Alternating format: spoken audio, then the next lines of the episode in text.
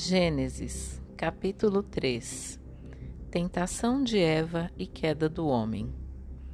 Ora, a serpente era mais astuta que todos os animais do campo que o Senhor Deus tinha feito. E esta disse à mulher: É assim que Deus disse: Não comereis de toda árvore do jardim?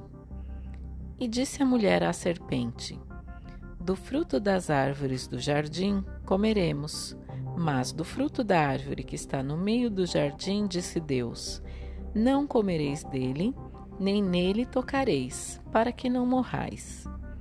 Então a serpente disse à mulher: Certamente não morrereis, porque Deus sabe que no dia em que dele comerdes, se abrirão os vossos olhos e sereis como Deus, sabendo o bem e o mal. E viu a mulher que aquela árvore era boa para se comer e agradável aos olhos, e árvore desejável para dar entendimento. Tomou do seu fruto e comeu, e deu também a seu marido, e ele comeu com ela. Então foram abertos os olhos de ambos, e conheceram que estavam nus, e coseram folhas de figueira e fizeram para si aventais e ouviram a voz do Senhor Deus, que passeava no jardim pela viração do dia, e esconderam-se Adão e sua mulher da presença do Senhor Deus, entre as árvores do jardim. E chamou o Senhor Deus a Adão e disse-lhe: Onde estás?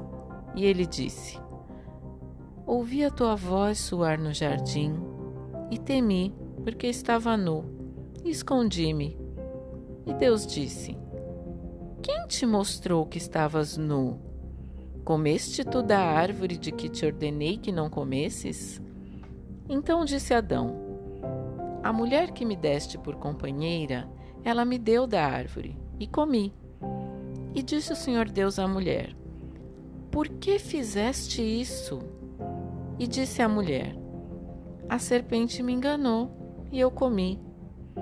Então o Senhor Deus disse à serpente: por quanto fizeste isso, maldita serás mais que toda fera e mais que todos os animais do campo. Sobre teu ventre andarás, e pó comerás todos os dias da tua vida. E porei inimizade entre ti e a mulher, e entre a tua semente e a sua semente, e esta te ferirá a cabeça, e tu lhe ferirás o calcanhar. E a mulher disse: Multiplicarei grandemente a tua dor e a tua conceição. Com dor darás à luz filhos, e o teu desejo será para o teu marido, e ele te dominará. E Adão disse: Porquanto deste ouvidos à voz de tua mulher, e comeste da árvore de que te ordenei, dizendo: Não comerás dela, maldita é a terra por causa de ti com dor comerás dela todos os dias da tua vida. Espinhos e cardos também te produzirá, e comerás a erva do campo. No suor do teu rosto comerás o teu pão, até que te tornes a terra, porque dela foste tomado, porquanto és pó, e em pó te tornarás. E chamou Adão o nome de sua mulher Eva, porquanto era a mãe de todos os viventes. E fez o dia o Senhor Deus a Adão e a sua mulher túnica de peles e os vestiu. Então disse o Senhor Deus: Eis que o homem é como um de nós, sabendo o bem e o mal.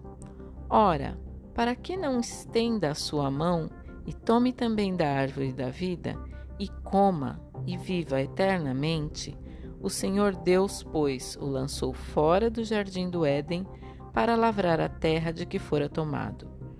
E havendo lançado fora o homem, pôs querubins ao oriente do jardim do Éden e uma espada inflamada que andava ao redor, para guardar o caminho da árvore da vida.